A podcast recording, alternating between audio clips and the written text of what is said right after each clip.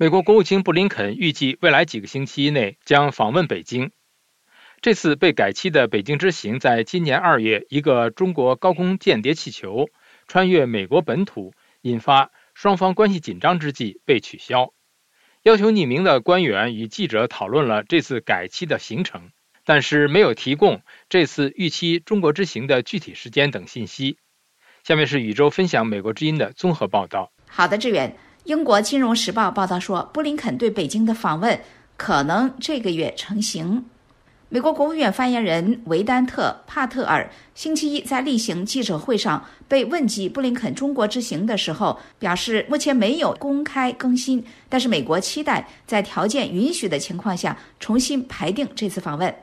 美国国务院负责亚太事务的最高官员助理国务卿康达和白宫国家安全委员会中国与台湾事务高级主任贝沙兰这个星期早些时候在中国与中国官员进行了帕特尔所描述的坦诚和有成效的讨论。中国外交部称，这些会谈就改善中美关系、妥善管控分歧等进行了坦诚、建设性和富有成果的沟通。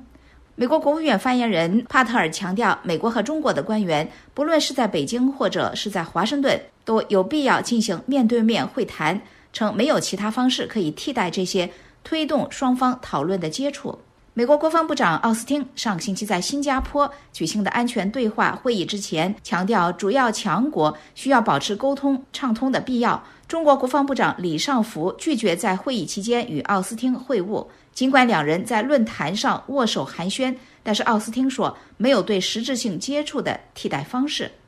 与此同时，美国驻华大使尼古拉斯·伯恩斯星期三六月七号表示，美国将顶回中国针对美国公司的行为。华盛顿认为这是出于政治动机，也是不公平的。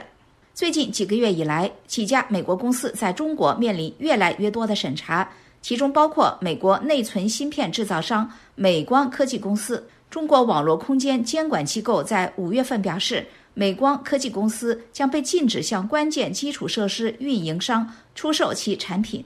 而美国对 TikTok 的调查仍然没有结束。美国联邦参议员理查德·布鲁门萨尔和玛莎·布莱克本日前致信 TikTok 首席执行官周受资，其中引用了福布斯杂志的一份报道。该报道称，TikTok。把从该公司获得报酬的美国内容创作者的财务信息，包括他们的社会保险号码和税金号码，一一储存在位于中国的服务器上。此外，参议员们还提到了《纽约时报》五月下旬发表的另一篇报道。那篇报道说，TikTok 员工定期在名为“飞书 ”Lark 的内部消息应用程序上分享用户的信息，这包括一些美国用户的驾照信息。而 TikTok 总部位于北京的母公司字节跳动的员工也可以轻松访问飞书。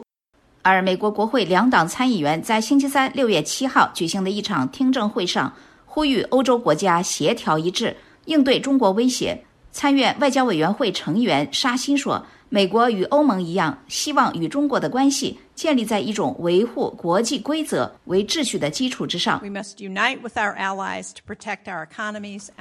我们必须与盟友团结，保护我们的经济和共享的价值观。谢谢宇宙分享美国之音的综合报道。经贸与外交分头而行，美国国务卿预计将访问中国。了解更多新闻内容，请登录 VOA Chinese 点 com。